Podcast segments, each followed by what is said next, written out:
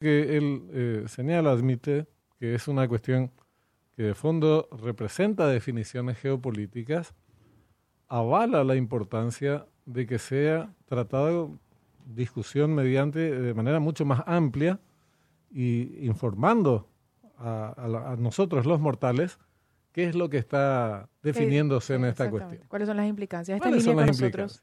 Benjamín, le agradecemos el tiempo y la gentileza también a la doctora Lea Jiménez, eh, representante del equipo de transición. ¿Cómo le va, doctora? Buen día. Buenos días, ¿cómo están Cintia, Benjamín? Un saludo a toda la audiencia, un gusto estar con ustedes. Igualmente. Igualmente. igualmente. Bueno, ¿cómo está? Hay un hecho nuevo que es la proclamación de las nuevas autoridades nacionales. Ustedes como Poder Ejecutivo, Santiago Peña, presidente eh, electo y proclamado. Esto puede cambiar, puede contribuir, yo decía hoy estaba medio ingenuo, eh, abre las puertas a la posibilidad de que las relaciones con el, entre el gobierno entrante y el saliente mejoren en cuanto a, las, a los acuerdos que hasta ahora no se logran en algunas áreas lea, por ejemplo, lo que ustedes habían pedido y que parcialmente fue rechazado por el por las autoridades nacionales del, del presente? Sí, a ver, la, la esperanza es lo último que se pierde, dicen, Entonces, yo creo que, eh, digamos que tenemos que esperar a este martes, a la proclamación ya se dio oficialmente, realmente en papeles, pero finalmente está ese eh, eh acto protocolar. protocolar, exactamente. Y creo que ese evento protocolar es muy importante, ¿verdad? Entonces vamos a darle el beneficio de la duda todavía eh, y esperemos que a partir de ese momento ya eh, se empiece realmente a trabajar eh, en conjunto, como tiene, como corresponde, ¿verdad? En un, proceso de transición, gobierno saliente, gobierno entrante. Eso es lo que le debemos a la ciudadanía. Entonces tenemos que poner de nuestras partes para que ese proceso sea exitoso y, y realmente lo mejor posible dentro de dentro del marco de la realidad. Eh, sí. y, ahí quiero aclarar, aprovecho para aclarar, ¿verdad? Porque nosotros enviamos una nota haciendo un pedido eh, relativamente general, pero lo suficientemente específico eh, para apuntar a ciertas áreas, ¿verdad? Y la respuesta que dieron del lado del gobierno actual fue básicamente una respuesta al pedido incorrecto. Y yo me pregunto si es eh, lectura comprensiva falló o si realmente se quiso embarrar la cancha, pero de ninguna manera se pide al gobierno saliente que pare el Estado, que es la interpretación que le quiso dar el ministro Uteman.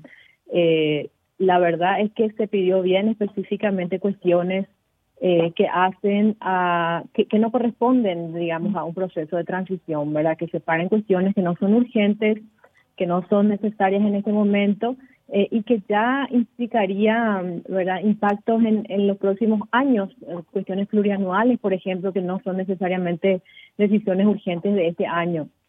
Entonces, se refería específicamente a eso, también a decisiones que tienen un impacto permanente, como las contrataciones, los nombramientos, ¿verdad?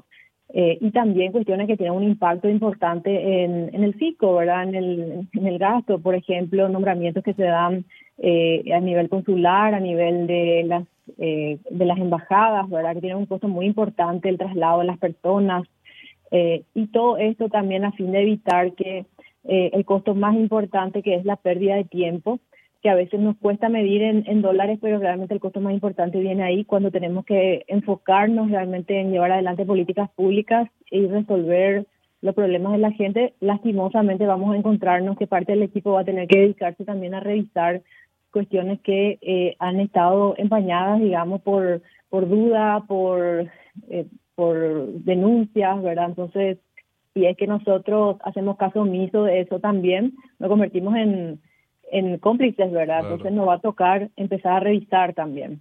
Lea, eh, recién hablábamos con el gobernador de Itapú hace unos minutos.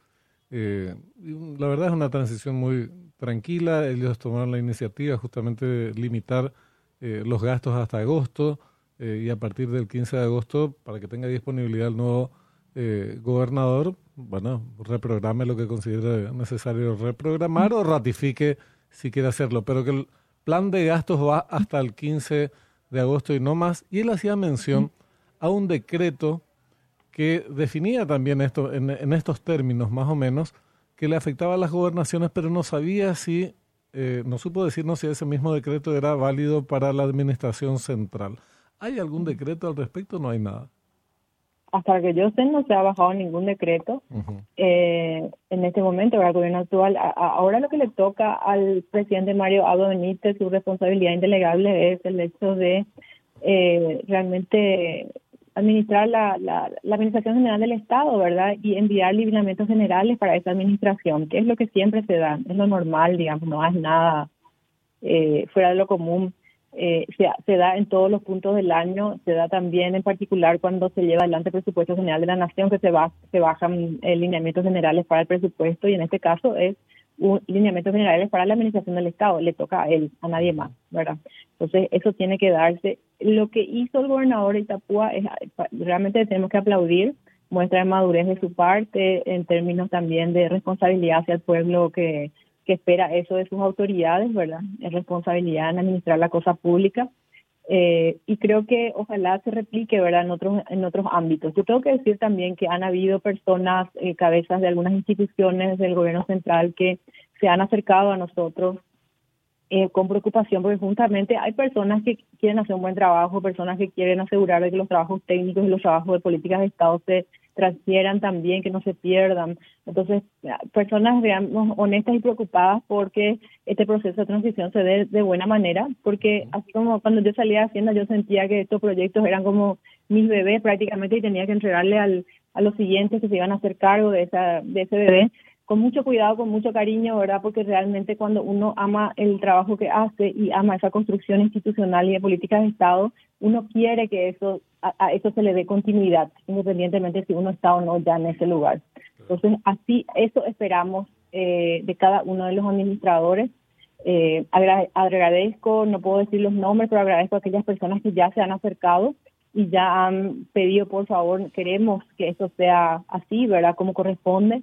Eh, pero igualmente tengo que insistir en que el director técnico y el eh, director de orquesta, en este caso es el presidente Mario Audo Benítez, él tiene que bajar esa línea, es una responsabilidad ineludible, indelegable eh, que él tiene a través de la Carta Magna, ¿verdad? Artículo 238. Entonces, él tiene que hacer su trabajo, que es dirigir en este momento ese proceso de transición, la Administración General del Estado, enviar lineamientos para que eso sea eh, como corresponda y bueno, esperamos todavía que de repente ese eh, evento protocolar le dé el suficiente incentivo para, para empezar a trabajar en eso. Doctora, dos, cuestiones puntuales. Esto que usted había mencionado respecto al dudoso pago que se está dando de intereses por parte de la Administración de Obras Públicas. Eh, si, si podría describir, por favor, el, proceso que se está dando y cuál es la, parte que le preocupa al equipo de transición y lo que tiene que ver con las autoridades de las binacionales, que hay un pedido muy concreto, muy particular respecto a este proceso que llamó la ITIPU, pero ellos siguen eh, a tambor batiente con el, con el llamado. Sí, muchísimas gracias por la pregunta. En el primer caso, eh, lo primero también es aclarar que cuando el Estado tiene un compromiso, un contrato, digamos, con un privado, eh, y el privado ha cumplido con su parte, eh, el Estado tiene que cumplir también con su parte. Es decir, si es que hay un compromiso de pago que esté asociado a un servicio, un bien que se ha brindado, esto tiene que darse de acuerdo a ese acuerdo contractual. Los contratos tienen que respetarse. Ese punto uno, ¿verdad? Pero punto dos es el Estado y los administradores de turno tienen la responsabilidad de administrar eso con transparencia, eh, tiene que saberse qué es lo que se está haciendo, ¿verdad? En este momento no he visto una sola persona que se pare y nos diga, este es el monto de la deuda eh, con los proveedores del Estado, este es el monto y estos son los intereses que se están generando. No tenemos idea, tenemos una idea general, sabemos los números que se reflejan desde Hacienda, pero hay deuda que está bajo la alfombra y eso es lo que necesita de conocerse con claridad para poder administrarse y para poder conocer también el origen de eso, ¿verdad? Entonces, eh, nosotros eh, es, muy importante separar las cosas, ¿verdad? Acá eh, existieron, yo creo que este este fue resultado un poco de acuerdo a lo que se llegaron post pandemia por la por la realidad que se vivió, eh, pero también cuando hay, digamos, esas soluciones extraordinarias que se dan a ciertos problemas, tiene que conocerse con mucha claridad el principio y el fin, ¿verdad? De esto, o si no, es una bola de nieve que se genera y que al final del día vamos a terminar pagando todos nosotros, ¿verdad? Acá lo que se pide es transparencia, claridad, qué es lo que se está haciendo, por qué es que se han entrenado a, hace un par de semanas a 100 personas más o menos de Obras Públicas, la DNCP les estaba eh, entrenando para que ellos puedan gestionar estos pagos. Eh, esto es totalmente fuera de lo ordinario, entonces nosotros como ciudadanos comunes necesitamos de tener conocimiento de por qué se toman estas decisiones y qué es lo que está pasando, ¿verdad? Y cuánto es el monto total de eso adeudado eh, con los proveedores del Estado, eh, porque eso es importante de conocer con claridad y con documentos y etcétera, para llevar adelante, eh, digamos, eh, lo que corresponda, ¿verdad? En este caso, encontrarle soluciones a ese problema antes de que se convierta en una bola de nieve gigante que nos aplaste a todos, ¿verdad? Mm. Sí mismo. Y este tema que te decía, Cintia, sobre las contrataciones, nombramientos, distintas ah. instituciones, hablaba de consulado, Itaipú, que está haciendo un concurso que se resiste a suspender el que más llama la atención por, por la magnitud, por la importancia y por lo que ya se ha denunciado al respecto es el de la Itaipú. Pero como el de la Itaipú, yo veo y me llegan denuncias eh, que este tipo de, eh, digamos, de comportamiento se está dando a lo largo y ancho del, del, de la administración y esto es un problema, ¿verdad? Porque realmente llevar adelante este tipo de nombramientos rápido. En el caso de la Itaipú, imagínate lo que significa. Eh, primero que nada, es llamativo que eh, se siga adelante con un proceso en este momento del ciclo de este gobierno. A, la, salida, están de salida y van a nombrar a 220 personas que finalmente representan más o menos el 10% de esa institución. Esa institución es una institución demasiado importante.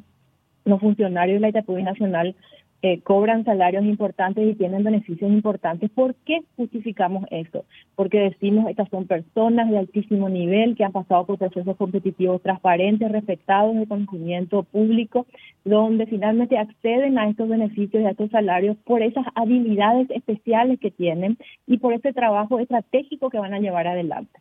Pero si nosotros corrompemos esa imagen, si nosotros corrompemos esa confianza en la ciudadanía, entonces estamos corrompiendo a la institución y al esos mismos funcionarios que han entrado de manera correcta, hoy les sumas unos 220 que son de entrada dudosa, cuando menos, ¿verdad? Por el hecho de las múltiples denuncias que se han dado. Entonces están causando daño institucional y daño también a los profesionales que hoy están trabajando en esa importantísima institución eh, estratégica para, para la República del Paraguay. Acá lo que se hizo principalmente que llama la atención, el primer paso en, para este llamado en particular se modificó el plan de carrera. El proceso selectivo antes requería de que se pase un examen eh, llevando, eh, logrando cuando menos el 70% del, de los, del puntaje, digamos, y hoy esto se cambió a los tres más altos. Es decir, si tu puntaje de Benjamín es 10%, pero estás en uno de los tres más altos, ya puedes eh, eh, em, empezar a participar en esa entrevista y eh, empezar a tener la oportunidad de ingresar. O sea, esa vara que existía, que era una vara importante, eh, porque es una vara mínima de ciertos conocimientos que uno tiene que tener para poder siquiera aspirar a aplicar, entonces hoy ya no existe. Y eso sí llama la atención. Eh, también llama la atención de que, por ejemplo, el superintendente de compliance se llama, de, de, cumplimiento, digamos, su hija está participando en un proceso y él es la persona que, va a definir finalmente si ella va a ser o no la seleccionada. Eso llama mucho la atención. El director jurídico, por ejemplo, tiene tres comisionados de Contraloría. Estos comisionados han estado trabajando con él en la ITEPUI Nacional y hoy se hace un llamado a concurso eh, que de alguna manera existe sospecha de que está dirigido. ¿Por qué? Porque el llamado habla de tener eh, experiencia en la Contraloría tantos años, tener experiencia en la ITEPUI Nacional tantos años. Entonces vos decís, ¿Cuáles son las tres personas que reúnen esos requisitos? Estas tres, ¿verdad? Entonces, es, es complicado cuando empieza a embarrarse la cancha de esa manera. Los procesos tienen que ser transparentes, tienen que conocerse. 220 cargos en la República Nacional, todos los paraguayos deberían de poder competir eh, y eh, de que asegurarnos de que esos son procesos transparentes. Y lo digo también en nombre de aquellos funcionarios que están hoy dentro de la institución, que también deberían de preocuparse porque esto, como dije anteriormente, causa daño sin duda, sin duda. Y, pensemos en la peor hipótesis, porque la mejor es que las cosas mejoren, eh, evolucionen en sentido positivo y haya una mayor colaboración de parte de las autoridades actuales. Pero la otra es que no, que sigan en estas temáticas, avancen las licitaciones, eh, avancen las contrataciones, no avancen el pago a los proveedores, eh, ni la información de cuánto se debe y todo lo demás. Eh, y llegamos al 15 de agosto en estas condiciones. Lo que está, este, este accionar arbitrario de último momento, ya de salida por parte del gobierno actual, ¿es anulable eh, a partir del 16 de agosto, qué se puede anular, qué no se puede anular, qué te dejan como un clavo que tenés que bancarte. ¿Cómo es el tema, una, Y es una pena, Benjamín, porque imagínate lo que significa, ¿verdad? A veces deshacer un, eh, digamos, un proceso licitatorio donde ya hubo una adjudicación, tratar de revertir eso a veces es una cuestión tan engorrosa mm. que te roba tiempo, que te roba eh, realmente atención cuando deberíamos estar enfocados en otros temas. Y acá estamos hablando de 1.800 licitaciones plurianuales que se están dando hoy. 1.800. que son, eh, mira, el total de todo el año son más o menos 6.000 y algo. Eh, de eso, 1.800 son licitaciones, no, no, no 1.800, 2.000 algo son licitaciones plurianuales y hoy están, digamos, vigentes, están haciendo llamados de 1.800 llama la atención ese número en este momento del año, llama la atención la cantidad, esto representa más o menos el 75% más o menos, 73% de lo que es el total presupuesto de licitaciones de este año, o sea, del paquete, del PAC 2023, como le llaman en, en contrataciones públicas, es mucho. Eh, y compromete al Estado de una manera grosera en los próximos años. Eh, también hay cuestiones muy extrañas, por ejemplo, en IPS, o sea, hay un listado, un sinnúmero de cosas que están saliendo, incluso se están publicando.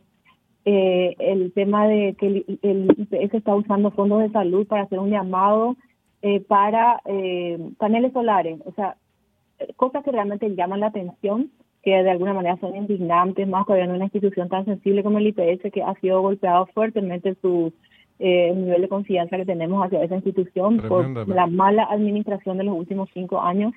Realmente es una administración que necesita una limpieza profunda y siento mucho porque sé que hay, conozco personalmente a muchos funcionarios que están ahí adentro que son funcionarios de primera eh, y siento mucho que la, la paupérrima administración que ha tenido en los últimos cinco años realmente ha causado un daño tan tan profundo en esa institución. Realmente necesitamos hacer cambios importantes ahí para, para empezar a limpiar eso y hacer que esa institución vuelva a ser eh, lo que fue alguna vez, ¿verdad? En términos de calidad de servicio, como debería de ser. Para corroborar un número nomás, decías 6.000 eh, licitaciones años, de las cuales 1.800 se están haciendo ahora. Exactamente, son eh, más o menos un poco más de 1.000, 1.814 son plurianuales, esto representa más o menos el 27% en cantidad, pero en, en montos representan el 73% de los montos totales, ¿verdad? Cuando, cuando se hace referencia a las licitaciones plurianuales, eh, Lea, esto para que la audiencia tenga precisión, se trata de afectar varios presupuestos. Exactamente, plurianual significa eh, dos, tres, cuatro, más de un año. Exactamente. Exacto, comprometer. Ya te están marcando la, la, agenda y las obligaciones de dos, tres, cuatro años y dejando maniatado exactamente, eh, de repente, por, ¿por qué quieren acelerar tanto los procesos hoy, verdad? ¿Quién sabe cuál es el motivo principal?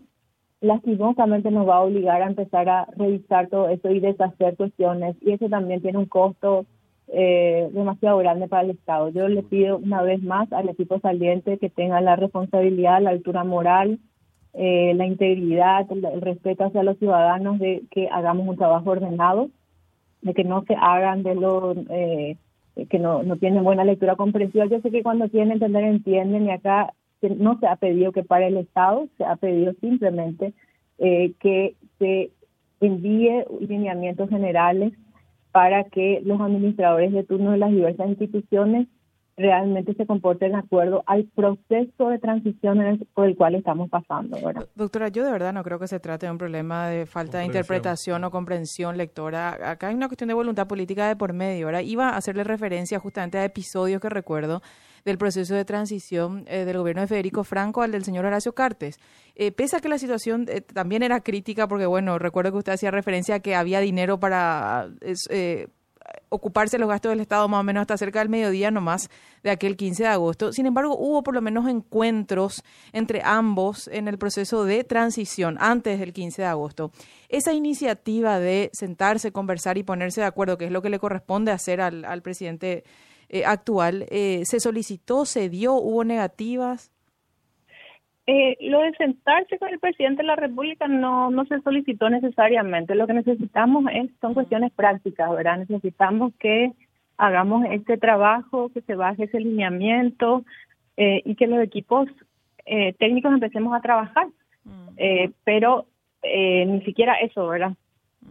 Mm. Tampoco hubo una designación de, bueno, él es la persona encargada con, con quien hablar desde Hacienda o es el señor Juteman. Tampoco hubo ese tipo de designaciones no ha existido ninguna designación formal por parte del presidente Mario Abdo, que mm. aparentemente sigue viajando, no sé dónde está, pero... Sí, sigue eh, viajando. Creo que el, lo que estamos esperando en este momento es, como decimos, eh, pensemos a hoy, a hoy necesitamos que él defina cuál es ese tipo de transición. Se baje en línea. Y mm. se baje en línea. Mm. Bueno, Exactamente. Doctora, un gusto como siempre escucharla. La dejamos trabajar. Que tenga un buen día. Hasta luego, un abrazo. Hasta luego, señora. Lea Jiménez, doctora en Economía.